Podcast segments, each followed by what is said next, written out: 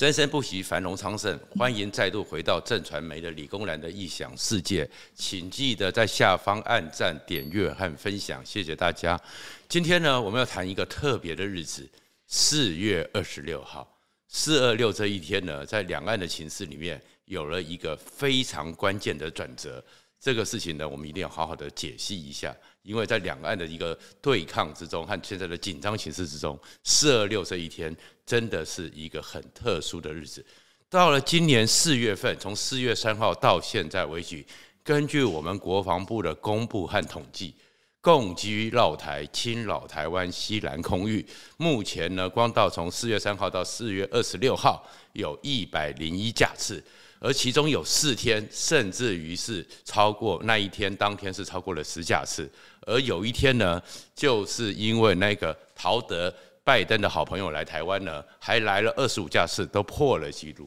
可在这些破纪录的时候呢，其实台湾人呢，在这一年多来了，共机绕台就像苍蝇一样在打扰大家吃午餐，好像也习惯了。可是四月二十六号那天非常的特殊，因为那天八点三十五分，又是在我们西南空域呢，发现。有飞机进出，先是七千公尺，后来降到四千七百公尺，最后有一架飞机竟然是三十公尺的贴海高度进到了西南空域，当然被我们驱赶了。可是这三十公公尺是非常敏感的，一般来讲，在飞机贴海三十公尺，只有大概通常只有两种行为，一种呢是叛逃，另外一种呢就是偷袭。叛逃最有名的就是我们曾经在过去两岸还在对峙的状况之下，在动员戡乱的期间，有个黄驰诚飞官叛逃。当时他厉害的就是说，他可以从飞出去之后，F 五一飞出去之后，贴着海面三十公尺，雷达侦测不到。等到发现他追到他的时候，已经过台海中线，而且他又贴海三十公尺，所以飞到中共大陆那边去的时候，大陆也傻眼，突然之间出现。所以这三十公尺是因为地球是圆的，是有个弧度的，而我们知道电磁波、光线都是走直线，所以有弧度三十公尺的话，往往雷达是一个死角，是追不到的。所以三十公尺是一个叛逃，你抓不到的。当然也可能是你要偷袭，因为要偷袭像巡弋飞弹，很多时候贴海飞行，也就是十到三十公尺。这样一个路径贴海飞行，包含我们的雄三打出去，也是到了目标区的时候才会从贴海三十公尺拔起来往下打下去。所以三十公尺当然是一个非常敏感的。然后当年那一天呢，四月二十六那天，四二六那天呢，我们并没有看到共机有来投奔台湾，投奔自由，所以大概不是有他们叛逃，那就很可能是经过这么一段时间之后。他们开始进入了一个新的阶段，而这个阶段，台湾人其实还是要注意一下。我相信美国、日本都会非常在乎这个事情，就是他们已经采取了尝试寻找突破口，也可能会有贴海三十公尺的偷袭的行为，可能即将会发生。所以这件事情其实是蛮重要的。那这件事情重要里面呢，另外一个情况就是，这里面会让很多的专家，包含川普时代。前国安顾问麦马斯特都在前一段时间特别提出来，解放军恐怕会有一个揣摩上意而升高两岸冲突的一个状况。这状况是什么呢？关键就来到了四月二十五号了。习近平最近出现的很少，但是四月二十五号的时候，他特别呢跑到了广西桂林去看了一个东西，叫做湘江战役纪念博物馆。那湘山战役呢？习近平还特别强调说，因为习近平显然也面对着现在天下为中的架势，连英国的伊丽莎白女王号都要带着他们四五驱逐舰，基本上是跟伯克级差不多，同样功能非常强大的舰队，而且要在南海和东海一直到日本那边，十个国家沿路军演，沿路威吓。在这种情况之下呢，习近平呢特别跑到了桂林那边湘江战役纪念馆，跟他们说，跟中共人解放军说。困难再大，不要忘了长征，不要忘了湘江战役。所以，就代表着习近平决心突围，这个意思是非常清楚的。什么叫做湘江战役呢？湘江战役是改变国共历史很关键的意义。那一天呢是这样子：南昌暴动之后，国共分裂，在这北伐过程中，国共分裂之后呢，共产党就开始在江西那一带，还有慢慢湖南拿扩大。成立了所谓的苏维埃特区，开始红军跟国民党在对干。而在对干过程中，几次剿匪，蒋介石呢都没有好好的，没办法把共军给歼灭。最后借用的是德国顾问团将领，就是希特勒派来的顾问团给他的一个建议，就是用碉堡战术，天下围中围共，慢慢的在周围的要道建立碉堡，驻着军队，用威慑的办法，让到处善于流窜的解放军逃不出去，红军逃不掉，逃不掉，最后呢，被逼的呢，整个毛泽东和苏维埃确实是很惨，几乎是快要到灭亡的阶段，所以最后呢，就在一九三四年十一月二十五日，毛泽东他们决定突围，突围就是在湘江这个地方。桂林这边呢，硬生生的渡河，而蒋介石的部队就围在旁边。刚那一天打到血肉模模糊，河水真的也都变红了。因为毛泽东的部队十几万人，只有四万人突围成功，就变成只剩四万人。然后沿路呢，就开始顺着云贵，然后青康站的边缘，最后跑到延安。这就是中共非常有名的两万五千里长征。那也是代表着习近平讲到突围的意思是什么？就是说他现在你被围着，他也不在乎。你看十几万打到只剩四万，那不是腰斩而已，那是斩到膝盖，但是还是要硬干。所以习近平硬干的这个意志出来之后，给人家很紧张。然后第二个呢，这件事情呢又对习近平或中共共产党非常重要，因为毛泽东出来之后，最后呢在遵义又开了一个共产党开一个遵义会议，而这遵义会议里面。对整个共产党的发展非常重要，就是原来在苏维埃制的时候呢，基本上是算集体领导。遵义会议之后，确认了毛泽东是最高领导，所以习近平在这个时候讲到这个长征，讲到这件事情，是不是他也打算接下来就算多么艰困，在被围着，他也要两万五千里长征，而且他也要改变共产党目前表面上制度上的集体领导。变成是他跟毛主席一样绝对领导，而这样的压力当然很大。然后更大的压力在哪里呢？更大的压力是马云、马化腾恐怕又会倒霉了，因为在那个两万五千里长征的过程中，竟然集体领导，既然要集合一切力量，困难再大也要长征，困难再大牺牲再多也要继续往前冲，所有力量都被集中过来，都要接受党中央。毛主席的领导，也就是所有的力量都要接受未来的习主席的领导，所以所有力量，当时毛泽东吸纳了徐张国焘、徐向前的部队，最后把一路，所以最后逃到延安的时候，还有两万五千多人。那是不是现在在这个天下为中、科技战、贸易战各种状况之下，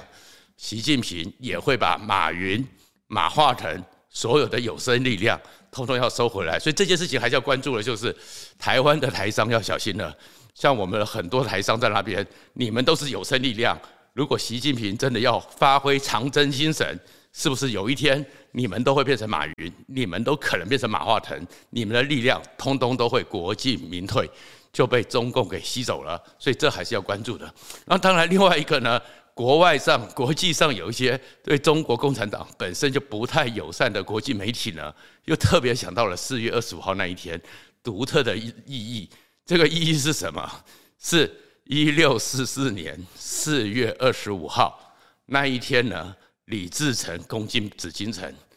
明朝皇帝崇祯就在眉山那边歪头脖子树上致意殉国。所以他们说，为什么习近平那天的脸色不太好？是不是因为那天是四月二十五号，刚好跟崇祯亡国又连在一起？可不管怎么样，这里面其实就出现了一个非常强烈的讯号。这个讯号是什么？关注到的就是习近平不惜牺牲也要突围，也要跟你杠到底。那这个情况之下呢，所以麦马斯特还有他呢，那当时也是川普以前的美国前国安副顾问博文博明。就在美国智库和专家举办的一个中国威胁到底有多大这样的讨论会里面，麦马斯特继续提出对台海形势的严重警告。两个多月前呢，麦马斯特是特别第一次提出来说，习近平和解放军一定会攻台，而这攻台呢，有个严重的状况是什么？就是他认为是北京冬季奥运之后，或者是中共二十大。二零二二二十大之后，习近平定于一尊之后要祭旗。所以那个时候会攻台，所以他认为台湾习近平对台动武的时机比那个前印太司令 Davidson 讲的六年还要更急迫，认为只有一两年的时间。而他这一次在所谓的美中国威胁到底有多大里面，用这个将这个将领前国安顾顾问特别提到说，从习近平最近的动作要询问两个问题：第一个，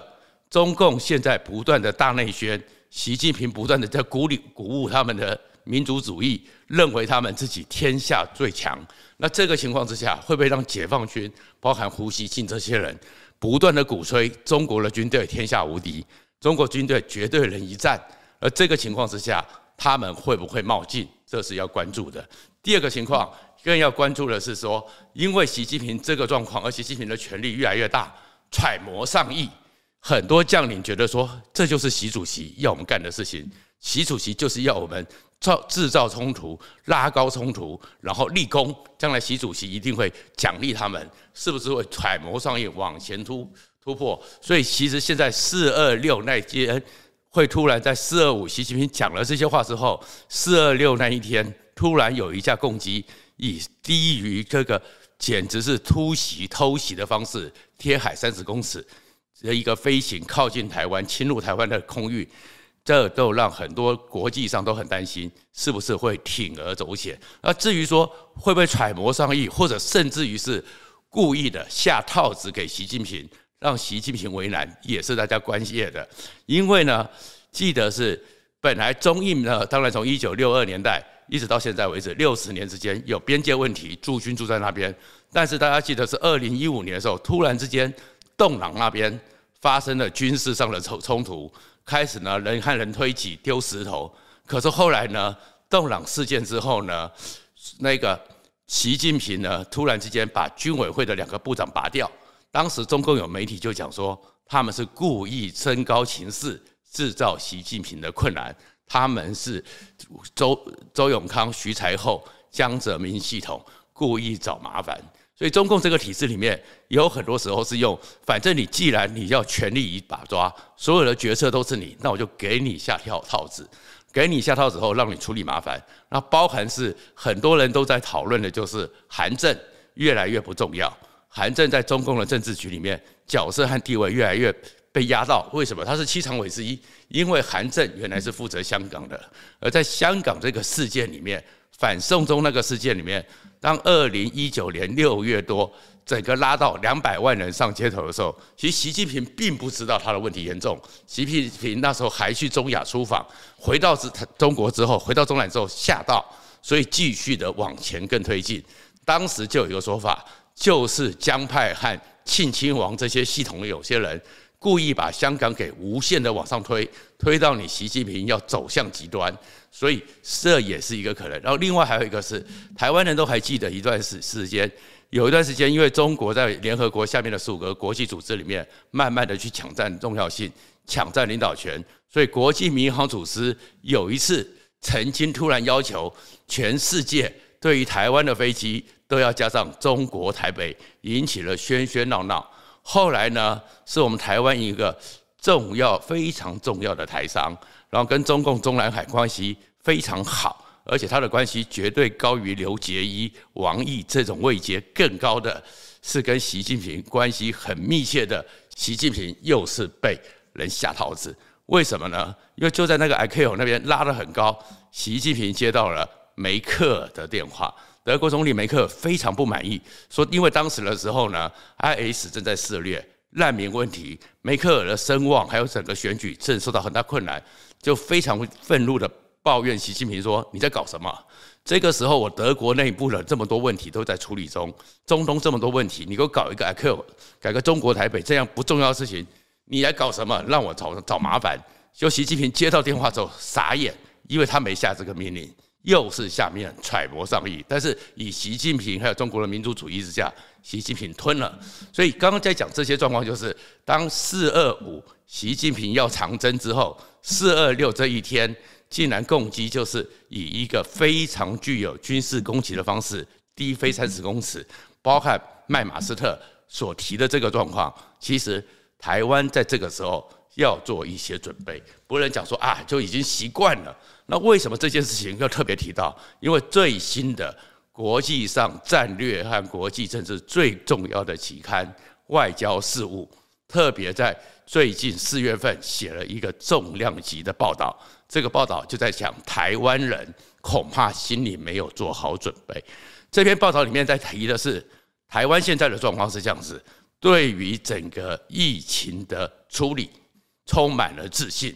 对于过去这一年多以来，台湾在国际上受到了关注，充满了自满。但是除了疫情和台积电之外，台湾人对于国际的其他事情高度缺乏信心，高度缺乏关切。而这个情况之下，他们认为台湾其实是很危险的。而在整个外交事务的这篇文章里面，特别提了一个跟伯明、跟麦马斯特、跟整个美国的太平洋司令部口提的重要的一个观点，如果说到时候台湾人希望目前这些非正式盟国的准同盟关系的国家愿意来协助台湾，但是你台湾又怎么去证明说台湾人民准备好了，台湾人民的抵抗能力是够的，台湾人民的抵抗意志是够的？他们特别提了一个问题。就是你台湾的军队数量够吗？你台湾的飞机数量够吗？你台湾的舰艇数量够吗？你们台湾一直说你们呢要达到国际共同的一个正常的标准，每年的国防预算、国防支出是 GDP 的百分之三，但是到现在为止都还没有，而任何的军售总是很多人有很多意见，总是很多人认为这些军售不对称的战力是不需要的。这个情况之下，台湾行吗？然后另外他们还特别提了个重要观点，用美国自己来讲，就是虽然台湾的军队、部队、飞机、弹药数量当然是居于劣势，可是台湾账面上有庞大的后备军人。那现在要去处理台湾，是不是要把义务役四个月延长，像我们当年一样，一年十个月或两年，或是让女性更扩大去军队里面服役？扩张军力，这可能都很复杂的军力。但是，就算是一个所谓的后备军人，台湾上可能都只有账面上好看。因为美国在二战珍珠港事件的时候，你去翻开美国的历史，美国平常也没这样在备战，但是平常是有国民兵有训练。真正二战的时候，美国第一批反攻太平洋军队的陆军只有一万人，剩下的都是新兵重新训练。但是你看，美国这么强，一万人之后，很快的几个月之后，后备的后勤训练动员，包含女兵、女工进到波音坐飞机、坐坦克、做各种的整体的总动员能量，国防安生产法一下去，美国的国力军力可以迅速的膨胀。那台湾有没有这个候补的能力？有没有这个后勤的能力？有没有这个动员的能力？国际上都是提出疑问，所以台湾这个时候面对习近平这么粗暴的时候是要小心的。而且虽然我们常常笑共产党，但有很多时候他们确确实实军力投出这样子。日本最近的蓝皮书，二零一二年外交政策白蓝皮书也特别提到，他们特别担心的就是过去只是说对于中国的扩张军武、穷兵黩武，周边国家共同关切。日本在二零二一年特别用了严重关切、极度关切，因为中国在三十年之内军备军费每年成长达到四十四倍。那这样子一个四十四倍，中国的这样一个军力，到时候对台湾有多大压力就回来了。习近平为什么跑到桂林去？为什么在那个时候中共就有个这个底气，能够叫故意的飞我们西南空域叫三十公尺？是因为四二六那一天。前面，习近平还去看了他们的三艘非常重要的军舰的下水典礼，在三亚那个地方，一个呢就是动拐五，另外一个动五五，另外一个是动九四 A，就是四万五千吨级的两栖攻击突击舰，加上呢号称跟美国伯克级驱逐舰同等级的中华神盾动物，以及呢。他们过去的九四核子动力潜水艇东九四核子动力潜水艇在二零一九开始进行改装扩大，然后呢，静音装备被人家追到的海中海底面的立中和潜射能力增强。东九四 A 可以偷偷的在可以在射程七千四百公里以上的巨浪二，而巨浪二飞弹是可以用核子弹头的同时下水。这件事情其实对台湾来讲，其实军方。和国安单位是有顾注意到的，因为呢，目前为止，中共它的建军计划在二零三五之前，他们的目标是说要做到有六艘航六个航空母舰战斗群，然后加上呢，以动拐五，动拐五现在有三艘，还要继续再做下去，加上今年还有八艘动七一，也是两万吨级的两栖登陆舰，通通要下水，而这个下水之后就形成了各有。六个航空母舰战斗群，六个搭配的整个两栖攻击突击舰这个舰队，到时候如果对针对台湾，这个时候台湾是不是能够去加以防守，就是一个台湾要很清楚的去面对的一个难题。因为呢，目前为止，中共我们为什么知道他不会打？因为他根本没有运送能量。他没有动拐五，没有动七一，所以他最近的他所有的两栖登陆艇全部投送，一次顶多全部出来一万五千人，一万五千人进到台湾，在滩头大概就是被吃掉了。可是等他如果他是动七五、动七幺这些都就绪之后，加上他的野牛气垫团可以动员登陆七万五千人，那样一个登陆情况之下，就是一场硬战了。所以台湾有没有做好准备？这就回来了。为什么我们最近在做汉光演习？汉光演习里面这次的兵推，其实国安单位当然因为它是电脑兵推，所以很多人就哎不知道到底演得怎么样。但是目前据军方还有所了解的人透露出来消息，台湾已经在面对中共压力的可能性。所以呢，用的是什么？用的是用设想中国两个航空母舰战斗群。加上两个两栖登陆动七五、动七幺两栖登陆队的舰队南北夹攻台湾，而台湾在现有的兵力里面能不能防范，能不能防守？然后这个情况之下，其实目前大概从他们的想定里面就说，台湾大概呢，我们的沱江舰、我们的安平舰里面呢，只有的就是能够设法把两个航空母舰战斗群、两艘航空母舰做成战损。然后在今年春节前呢，快速的立刻紧急生产的雷的那个水上快速布雷舰自动布水雷，在台海中线那边延缓两栖登陆舰他们的登陆艇能够渡过台湾海峡，争取十天，这样子希望能够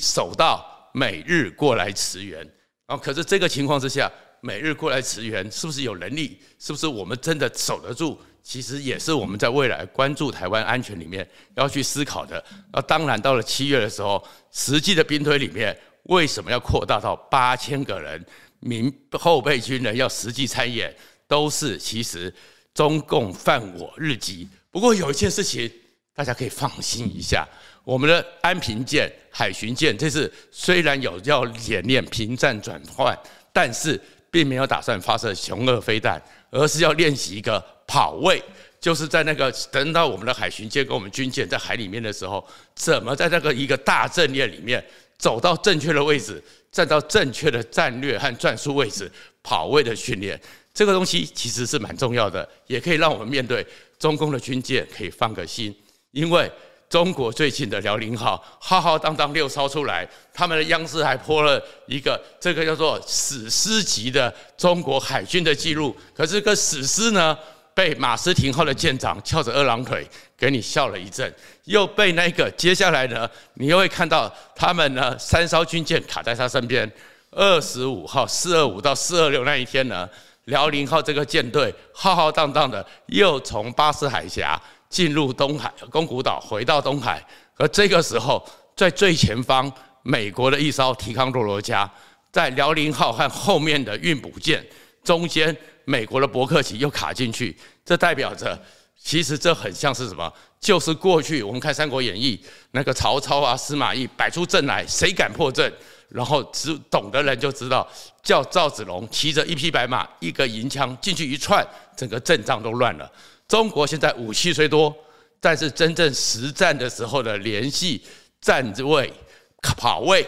其实还很弱。我们呢，就要利用这个他们还很弱的时候做好准备。其实，也许四二六那一天，习近平虽然威胁我们了，但是我们也真的很希望一六四四年的四二五那一天重真的故事。